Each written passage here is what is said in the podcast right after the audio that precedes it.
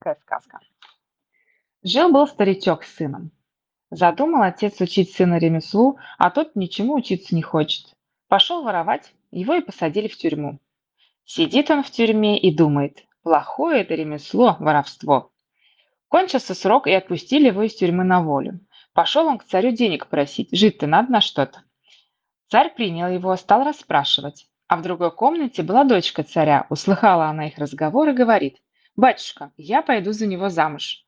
«Коли так, — царь ей отвечает, — в чем сидишь, в том с женихом и ступай». Собралась царская дочка, и они пошли. Хором своих у него не было, жить им негде. Купила царская дочка небольшой домик и стали жить-поживать. Прошла неделя, прошла вторая, муж ничего не делает. Царская дочка сама за ремесло принялась, вышила полотенце. Утром напоила мужа чаем и говорит, «Сходи на базар, продай это полотенце». Пошел он на базар, целый день проходил, никто полотенце не покупает. Вдруг подходит к нему какой-то мужчина и спрашивает, «Украсть или купить хочешь?» «Не украсть и не купить, а вещь продать». «Покажи, покажи», — говорит, «что берешь, сто рублей или слово?» «А какое слово?» «Пойди и не бойся». Отдал мужик полотенце за слово и домой пошел. Возвратился он домой, жена его ни о чем не спрашивает. На второе утро подает она мужу второе полотенце. Пойди, говорит, сходи на базар, продай полотенце. Ходил он, ходил по базару, никто полотенце не берет. Подходил, подходит к нему тот же мужчина и спрашивает, украсть или купить хочешь? Не украсть и не купить, вещь продать. Покажи, покажи. 200 рублей берешь или слово? А какое слово? Суди и не обсуди. Отдал мужик полотенце за слово, приходит домой, жена опять не спрашивает, за сколько продал. На третье утро она подает еще полотенце, снова посылает мужа на базар. «Сходи, продай это полотенце». Долго ходил по базару мужик, продать полотенце не может. Подходит тот же покупатель. «Украсть или купить хочешь?» «Не украсть и не купить, а вещь продать», отвечает мужик. «Покажи, 300 рублей берешь или слово?» «А какое слово?» «Замахнись, а не ударь». И третье полотенце за слово отдал мужик. Отошел он от базара и задумался, что же я за дурак. Жена вышла три полотенца, можно было ей 600 рублей принести, а я ни копейки не взял. В это самое время пришли в город купеческие корабли, девять кораблей. Пришел этот мужик на судно и спрашивает у купца, нет ли у вас места матроса. Место свободное было, его и наняли. Пала поветерь, и пошли корабли в море. Шли сутки, неделю, месяц. Вдруг среди моря все корабли стали и не идут дальше. Ветер паруса рвет, а корабли не с места. Купец всю команду собрал и спрашивает, нет ли желающих в море спуститься. Никто добровольно в море бросаться не желает.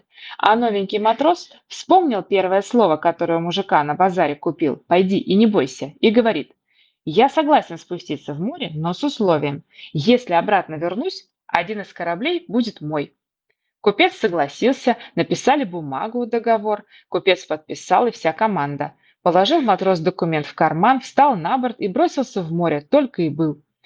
Увидал он на дне моря дорогу и пошел по ней. Шел близко ли, далеко ли, низко ли, высоко. Скоро сказка сказывается, да не так быстро дело делается, по-своему справляется. А дело-то будет только завтра, после обеда, когда поедим мягкого хлеба.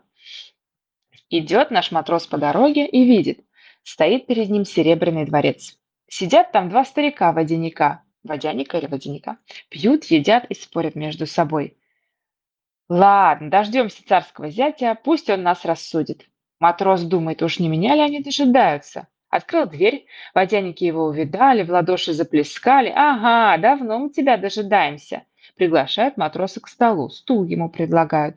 Вот что царский зять, рассуди нас, что на Руси дороже, булат железа или золото? Он и вспомнил второе слово, что на базаре купил. Суди и не обсуди. Подумал матрос и говорит водяникам. У нас на Руси золото очень дорого, но при военных действиях булат железа дороже. Водяники обрадовались, опять в ладоши заплескали. И это правда и есть, говорит. Дадим мы тебе в награду шкатулочку. Держи ее крепко, не оброни, пока мы тебя наверх доставлять будем. Подняли водяники матроса на плоту на поверхность моря, а корабли все еще на месте стоят. Скочил матрос на корабль. «Вот я и вернулся со дна морского», — говорит он купцу. «Теперь один корабль мой, уговор дороже денег».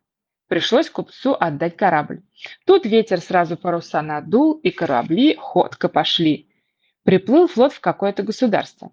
Прошел слух, что король пирс собирает и приглашает всех приезжих гостей на угощение. Понес купец в подарок кораблю заморские ткани, чтобы разрушил, разрешил ему беспошлино торговать, а матросы не знают, что подарить. Вспомнил он про шкатулку, что водяники дали, открыл ее, и вдруг в каюте все рассветилось. Шкатулка доверху полна драгоценными камнями. Вынул он один камешек и завязал в уголок носового платка. Пошел в гости. Развернул король платок и словно онемел. Все вокруг рассияло. «Вот так редкость, вот так подарок», — говорит король. Усадил он матроса рядом с собой, а всех остальных гостей дальше. Обиделся купец, завидно стало. Он и говорит королю, «Ваше королевское величество, неужели я беднее этого матроса? Боюсь об заклад. Если на моих восьми кораблях окажется товару меньше, чем на его одном, я отдам матросу все свои корабли с товарами. Если же наоборот, он вернет мне мой корабль. Пошлите оценщиков». Послал король оценщиков на корабли. Пришли они сначала на купеческие суда, походили, посмотрели, товары оценили. Сумма оказалась очень большой, несколько миллионов рублей. Пришли оценщики на корабль к матросу. Посмотрели товары, оценили, зашли в каюту. Как открыл матрос шкатулку, они не знают, что и сказать, такого богатства никогда не видывали. Вернулись оценщики к королю, обо всем доложили. Богат купец, но матрос куда его богаче, мы его самоцветные камни оценить не смогли. Вот ты и проиграл свои корабли, говорит король купцу. Купцу деваться некуда, пришлось отдать все и поплыл матрос вместе с командой в свое государство. Пришли корабли в порт, а за это время, пока матрос плавал, у его жены родились сразу два сына. Корабли приплыли ночью, и приказал он дать по три выстрела с каждого корабля. По сказанному, как по писанному, все так и было исполнено. Когда дали залпы, то его тесть, царь, испугался, подумал, что неприятель пришел. Поднялась в городе суматоха, стали готовиться к отпору врага. А царский зять тем временем сошел на берег. Увидал он на берегу калеку, калеку оборванного и говорит ему, давай поменяемся одеждой, ты надевай мое платье, а я твое. Ты что, добрый человек, смеешься надо мной? Но видит калека, что тот не шутит, снял свои лохмотья, отдал. Надел все это царский зять и пошел к своей жене. Приходит, двери закрыты, а в доме горит огонь. Окна были невысокие, постучал он в окошко, хозяйка и спрашивает, кто там? «Хозяюшка, не пустишь ли переночевать?» Не хотела она пускать грязного бродягу, но подумала, где-то, может, и мой бедный муж странствует. «Заходи, прохожий человек, ночуй», — говорит она. Прошел он в комнату, напоила она его чаем, и лег он на печку спать. А под лохмотьями у него была шашка спрятана. Вот легли они спать, а огонь все горит. Лежит царский зять на печи и думает, что же она огонь не погасила или кого дожидается.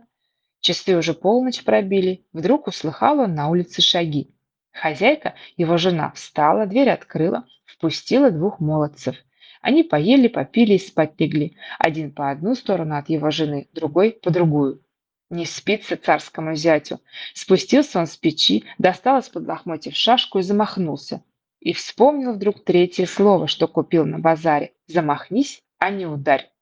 Вложил он шашку в ножны и повалился на печку, уснул крепким сном.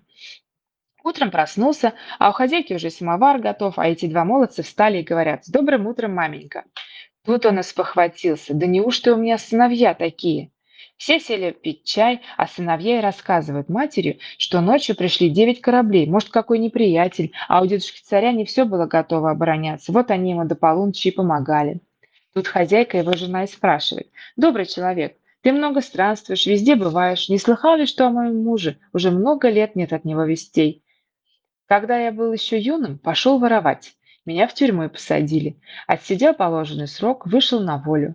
Ремесла никакого еще не знал и пошел к царю денег просить. А в другой комнате была его дочка. Чем-то я ей приглянулся, она и говорит отцу, «Батюшка, я пойду за него замуж». Царь рассердился и говорит, «В чем сидишь, том женихом и ступай». После этого рассказа жена узнала мужа, обнялись все. Послал отец сыновей пригласить тест, тестя, их дедушку. Пришел царь, и пошли они корабли смотреть. Подходят к кораблям, а уж залпы с них гремят, честь хозяину дают. Царь удивляется, вот так взять, ну и ну. Походили, полюбовались и пошли домой. Сделал царь пир на весь мир, вот уж веселье-то было, да тем и сказки конец.